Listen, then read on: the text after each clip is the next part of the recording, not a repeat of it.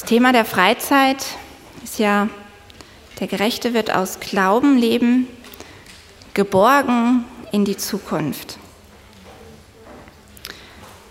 Wenn wir uns so in unserer Welt umschauen und wenn wir in die Zukunft schauen, dann wissen wir, dass da viel Trübsal, viel schwierige Zeiten auf uns warten und manchmal kann das Angst machen. Manchmal wissen wir vielleicht nicht, wie wir damit umgehen sollen. Es ist erschreckend, wenn man so die Entwicklung unserer heutigen Zeit betrachtet.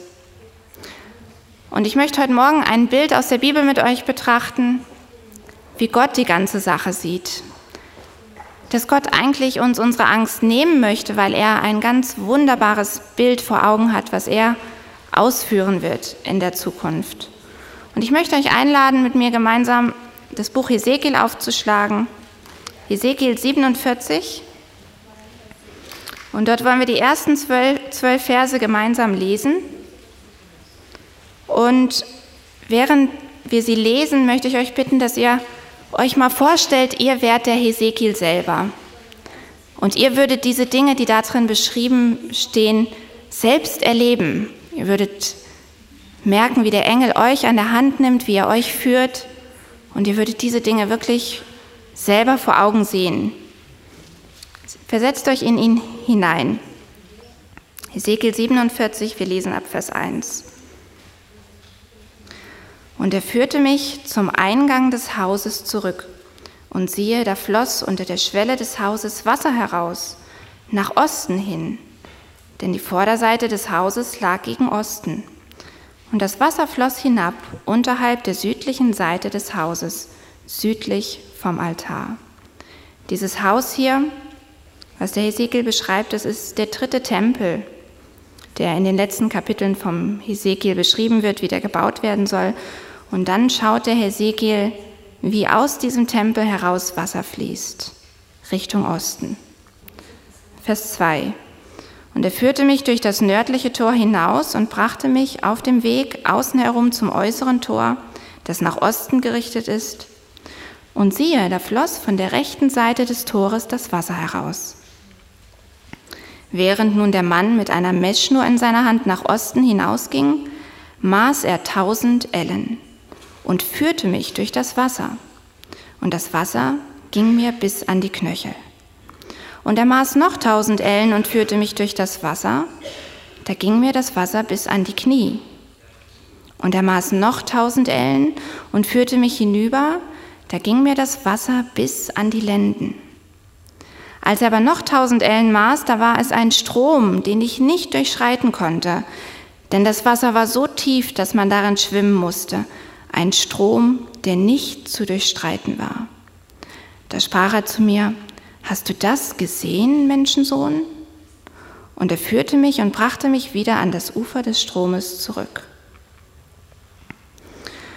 Wenn man so diese ersten paar Verse liest,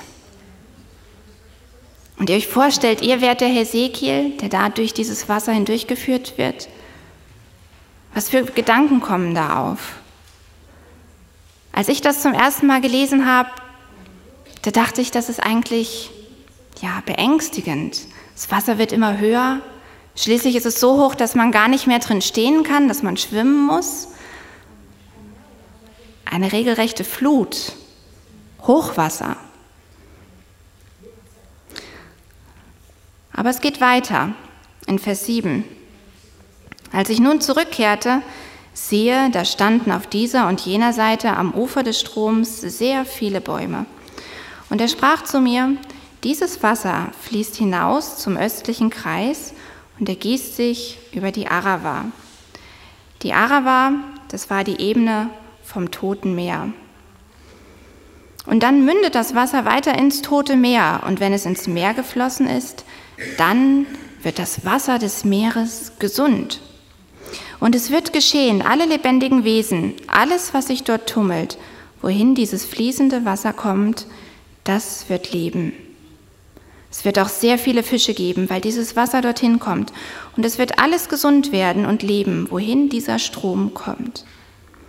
Und es wird geschehen, dass Fischer an ihm stehen werden.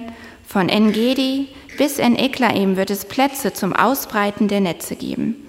Seine Fische werden sehr zahlreich sein, gleich den Fischen im großen Meer nach ihrer Art. Seine Sümpfe aber und seine Lachen werden nicht gesund, sie bleiben dem Salz überlassen. Aber an diesem Strom auf beiden Seiten seines Ufers werden allerlei Bäume wachsen, von denen man isst, deren Blätter nicht verwelken und deren Früchte nicht aufhören werden. Alle Monate werden sie neue Früchte bringen, denn ihr Wasser fließt aus dem Heiligtum. Ihre Früchte werden als Speise dienen und ihre Blätter als Heilmittel. Ist das nicht ein wunderschönes Bild?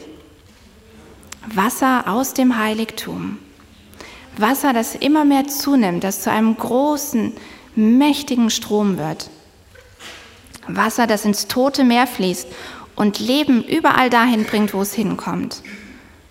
Unzählig viele Fische sollen im toten Meer dann sein. So viel, dass die Fischer von Engedi bis nach Eneklaim ihre Netze aufspannen. Engedi, das war eine kleine Küstenstadt an der Ostseite des äh, Toten Meers. Eneklaim war auf der anderen Seite, der Westseite. Was Gott also eigentlich hier sagen will, ist, dass die Fischer von einer Küste bis zur anderen ganz rund um das Meer stehen und überall fischen werden. Wunderschönes Bild. Aber was bedeutet das für uns? Lebendiges Wasser, das Heilung bringt. Da muss ich an Jesus denken, wie er im Johannes Kapitel 7 am Tag des großen Festes in Jerusalem aufgestanden ist. Und ihr kennt sicher alle den Vers, Johannes 7, Vers 37 bis 39. Aber am letzten, dem großen Tag des Festes, stand Jesus auf, rief und sprach, wenn jemand dürstet, der komme zu mir und trinke. Wer an mich glaubt, wie die Schrift gesagt hat, aus seinem Leib werden Ströme lebendigen Wassers fließen. Das sagte er aber von dem Geist, den die empfangen sollten, welche an ihn glauben. Denn der Heilige Geist war noch nicht da, weil Jesus noch nicht verherrlicht war. Jesus beschreibt lebendige Ströme, die aus uns herausfließen sollen. Und er bezieht das auf den Geist. Dieses lebendige Wasser, das sind mächtige Ströme des Segens, des Geistes, den Gott in die Welt schickt. Und dieses Wasser nimmt zu. Von den Knien bis, von den Knöcheln bis zu den Knien, dann bis an die Lenden und dann so viel Wasser, dass man drin schwimmen muss. Das Wasser ist der Geist. Was macht dieses Wasser? Es heilt, es bringt Heilung. Es fließt durch die Arava, das war ein Wüstengebiet, ein sehr trockenes Gebiet, die Bibel beschreibt im Jesaja 35, dass die Wüste aufblühen soll, wie ein Narzissenfeld, steht dort. Und dass der glutheiße Boden wie ein Teich werden soll. Und das soll durch den Geist Gottes geschehen, durch diesen Wasserstrom hier. Und dann fließt es ins Tote Meer. Das Tote Meer hat einen so hohen Salzgehalt, dass darin wirklich nichts leben kann. Es ist ungefähr neunmal so salzig wie das normale Meer, das Mittelmeer. Ich glaube, es sind 342 Gramm Salz, die da in einem Liter Wasser aufgelöst sind. Also eine sehr hohe Salzkonzentration. Da kann nichts leben. Das ist absolut tot. Und das Meer, was beschreibt das Meer? Was symbolisiert es? Wenn wir Jesaja 17 aufschlagen, Jesaja Kapitel 17.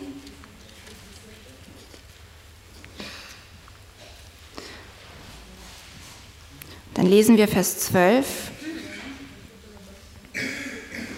Wehe, ein Toben vieler Völker, die toben wie das Meer und ein Rauschen von Völkern wie die mächtigen Wasser rauschen. Die Völker rauschen gleich den großen Wassern, wenn er sie aber schilt, so fliehen sie weit davon und werden dahingejagt wie Spreu auf den Bergen vor dem Wind und wie wirbelnder Staub vor dem Sturm. Gott beschreibt, dass die Völker der Erde rauschen wie das große Meer. Und die Völker der Erde sind tot, tot in ihren Sünden, so wie das tote Meer. Da ist kein Leben. Das Leben kann nur der Geist bringen. Und Gott verheißt, dass ein Strom des Geistes in dieses Meer hineinfließen wird, um Leben zu bringen. Und wenn dieser Strom dorthin kommt, was geschieht dann? Was entsteht im Meer, in diesem toten Meer? Viele Fische, unzählig viele Fische. So viele, dass die Fischer von Küste bis Küste stehen werden, um dort die Fische zu fangen. Wer sind denn die Fischer? Wer sind die Fische? Was hat Jesus zu seinen Jüngern gesagt, als er sie berufen hat? Folgt mir nach, ich will euch zu Menschenfischern machen.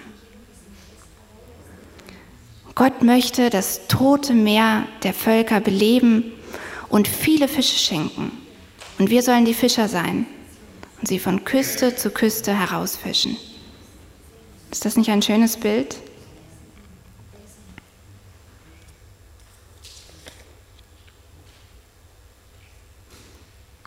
Gehen wir zurück in Hesekiel Kapitel 47.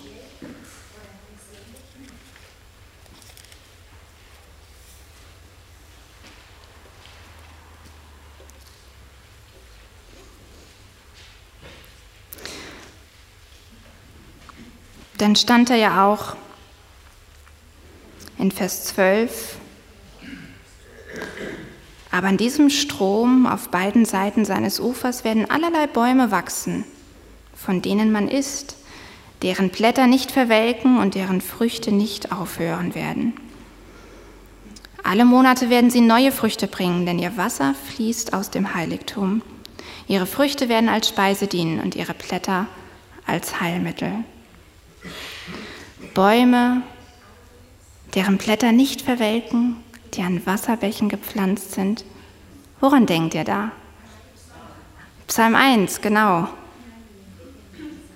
Psalm 1, der Gerechte ist wie ein Baum gepflanzt an Wasserbächen.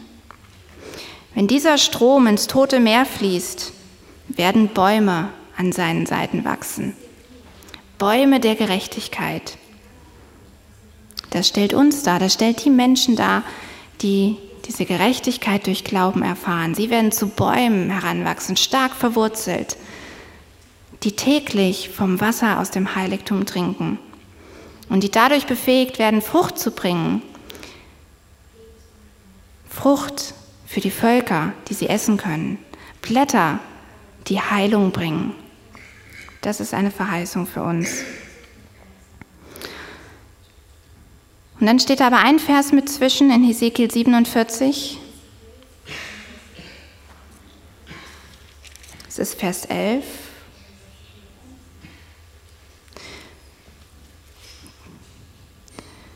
Der beschreibt die Orte, die nicht gesund werden. Seine Sümpfe aber und seine Lachen werden nicht gesund. Sie bleiben dem Salz überlassen. Ich habe das in der englischen Bibel damals gelesen, da stand die schlammigen Sümpfe, das, wo der Schlamm bleibt, wo kein frisches Wasser hinkommt, das, was sumpfig bleibt, das kann nicht gesund werden, sondern es bleibt dem Salz überlassen.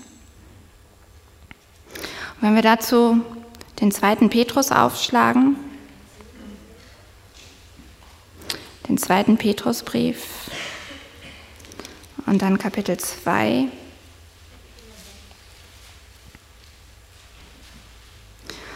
Und wenn wir dann lesen, ab Vers 20 bis Vers 22, dann wird uns dort beschrieben, was Schlamm eigentlich bedeutet. Es geht hier im Kontext um Menschen, die Christus erkannt haben.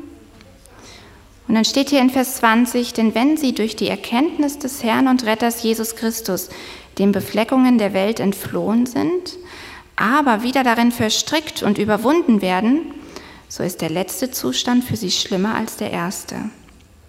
Denn es wäre für sie besser, dass sie den Weg der Gerechtigkeit nie erkannt hätten, als dass sie, nachdem sie ihn erkannt haben, wieder umkehren, hinweg von dem ihnen überlieferten heiligen Gebot. Doch es ist ihnen ergangen nach dem wahren Sprichwort, der Hund kehrt wieder um zu dem, was er erbrochen hat, und die gewaschene Sau zum Wälzen im Schlamm. Hier werden also Menschen beschrieben, die Christus erkannt haben und die sich aber dann doch wieder zurück in die Welt, zurück zu ihren Sünden wenden. So wie eine gewaschene Sau sich wieder im Schlamm wälzt. Diese Sümpfe, die voller Schlamm sind, stellen diesen Abfall dar. Sie stellen Menschen dar, die an ihrer Sünde festhalten, die sich nicht befreien lassen von Jesus, von ihrer Sünde. Und diese können nicht gesund werden, steht hier. Sie bleiben dem Salz überlassen. Was stellt denn das Salz dar? Schlagen wir 3. Mose auf, Kapitel 2.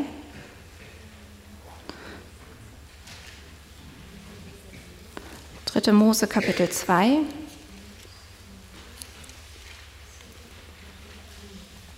Und dort Vers 13. Da geht es um die Speisopfer.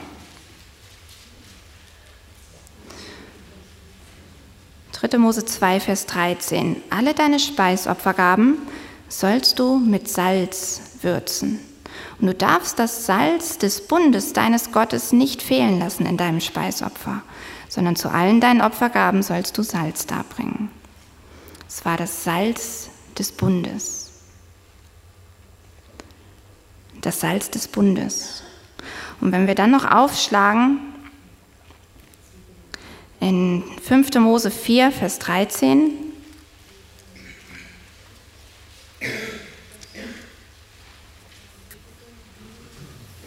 5. Mose 4, Vers 13.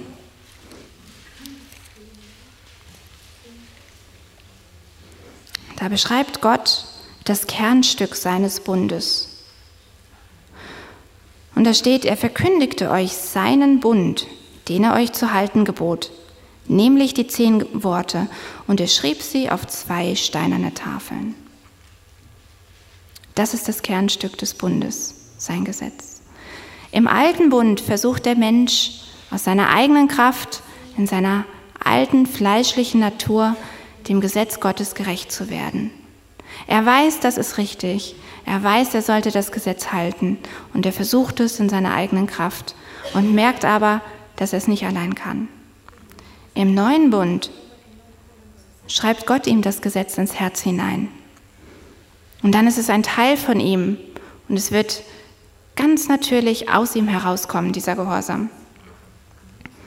Aber der Bund an sich zentriert sich immer im Gesetz. Das Salz des Bundes. Wenn das Salz nicht mehr salzig ist, dann kann man es nur noch wegwerfen.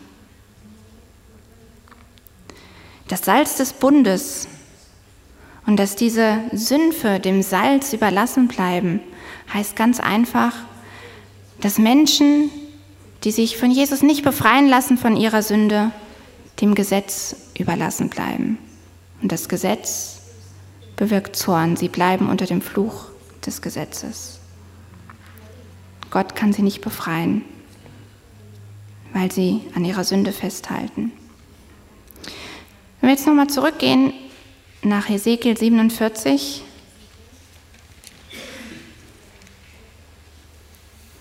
Ist euch bestimmt aufgefallen, dass ich den Anfang eigentlich ganz ausgelassen habe von dem Kapitel, nämlich,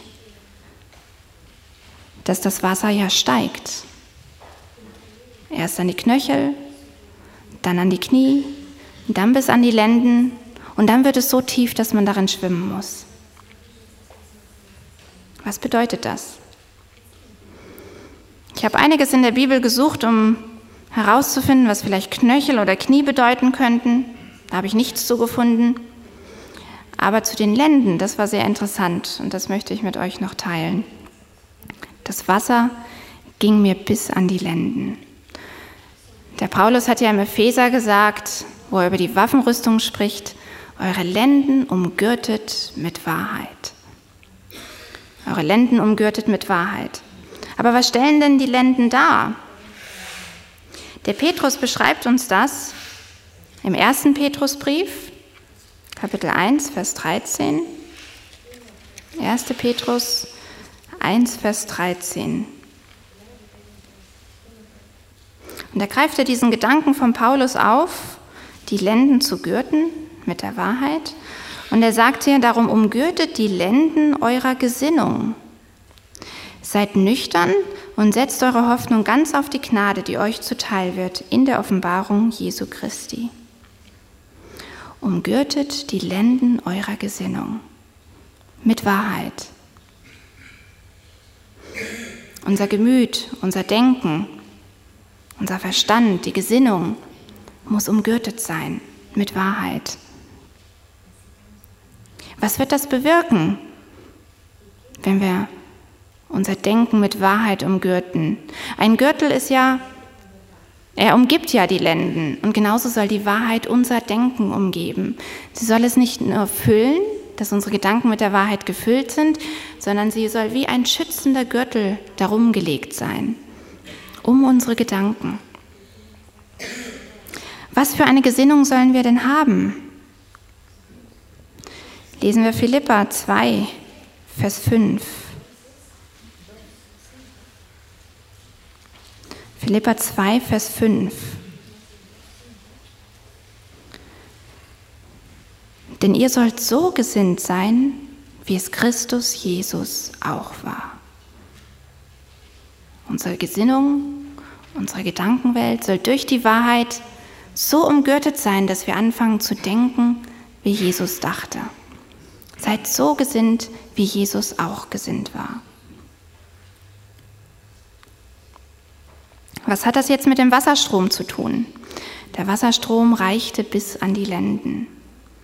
Der Geist, der diesen Wasserstrom darstellt, reichte bis in die Gesinnung hinein, bis in die Gedankenwelt. Jeder Gedanke wird gefangen genommen unter den Gehorsam Jesu Christi. Was ich in diesem Strom sehe, ist der Vorgang der Heiligung. Was der Heilige Geist in unserem Leben tut, ist, dass er uns heiligen möchte von unserer Sünde. Der Heilige Geist, hat Jesus erklärt in Johannes 16, er überführt die Welt, er überführt jeden einzelnen Menschen. Erst von Sünde dass er selber erkennt, ich bin ein Sünder, ich brauche Jesus, dann von Gerechtigkeit, dass er die Gerechtigkeit Christi in seinem eigenen Leben erfahren kann, dass sie Wirklichkeit für ihn wird und dann überführt er die Menschen vom Gericht, zeigt ihnen, dass es ein Gericht gibt und er macht sie bereit, im Gericht zu bestehen. Das ist die Heiligung des Heiligen Geistes, die er bei jedem einzelnen Menschen von, bei jedem einzelnen von uns bewirken möchte. Und das geht schrittweise. Erst bis an die Knöchel, dann bis an die Knie, dann bis in die Lenden, bis in unsere Gedanken hinein, dass jeder Gedanke Christus unterstellt ist. Und wenn das der Fall ist, wenn unsere Heiligung so weit vorangeschritten ist, dass sogar unser Denken Christus ähnlich ist, dann geschieht etwas Wunderbares. Und dazu können wir Johannes aufschlagen, Johannes 3, Vers 34.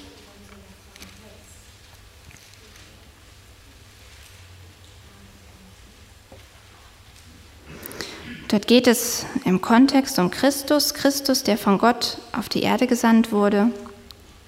Und da steht, denn der, den Gott gesandt hat, der redet nicht, der redet die Worte Gottes, denn Gott gibt den Geist nicht nach Maß.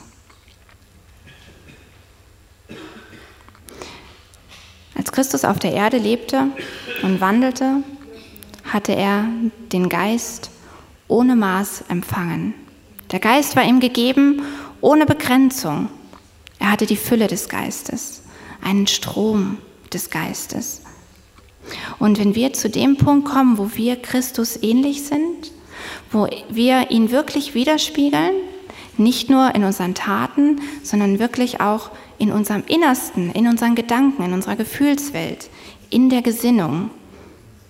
Dann haben wir den Punkt erreicht, wo Gott uns auch den Geist ohne Maß schenken kann. Dann ist der Punkt erreicht, wo der Strom so hoch wird, dass wir darin schwimmen können, dass wir völlig darin eintauchen. Vorher warten wir nur darin. Vorher reicht uns der Geist bis an die Knöchel, bis an die Knie, bis an die Lenden. Aber ab diesem Punkt, wo die Heiligung uns wirklich im Innersten durchdrungen hat, dürfen wir schwimmen.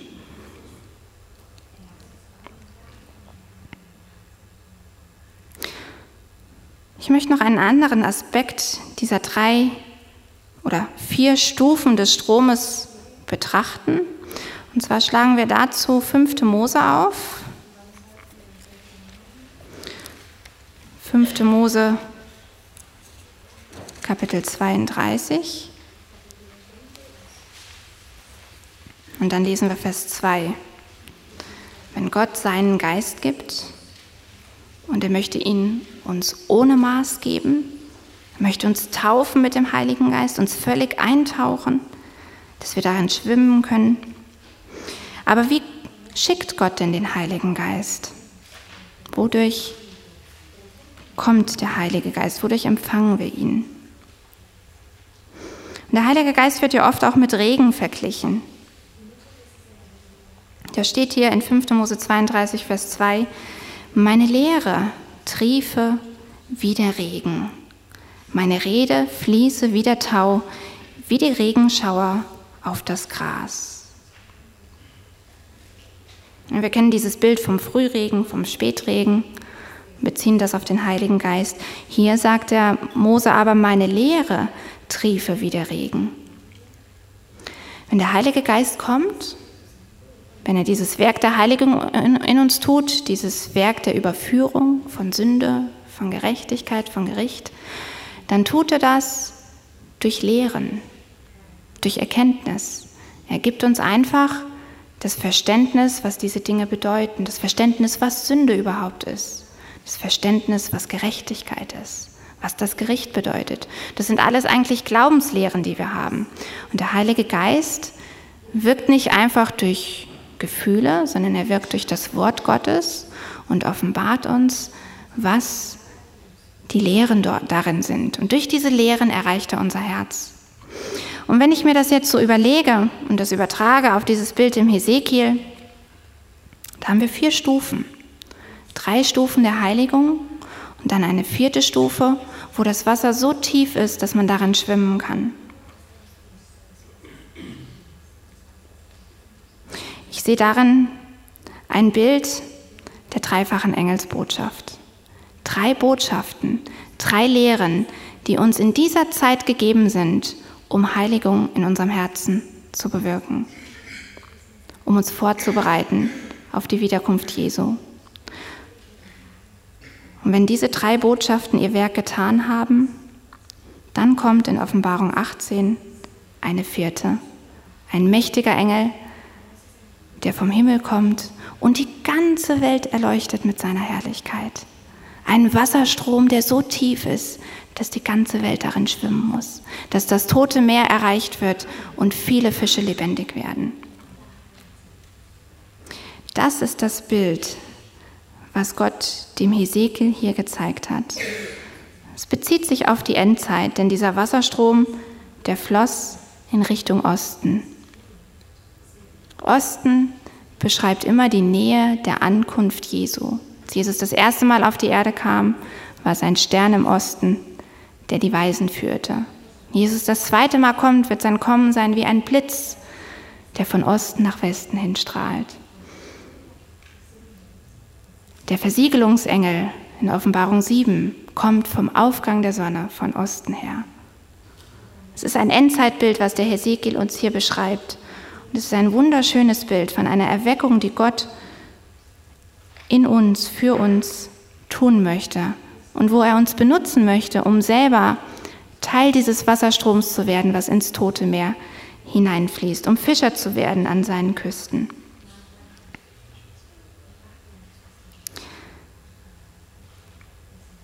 Die Frage ist, das Wasser soll mir bis an die Lenden reichen, bevor ich in diesen Strom völlig eintauchen kann, dass ich darin schwimmen kann.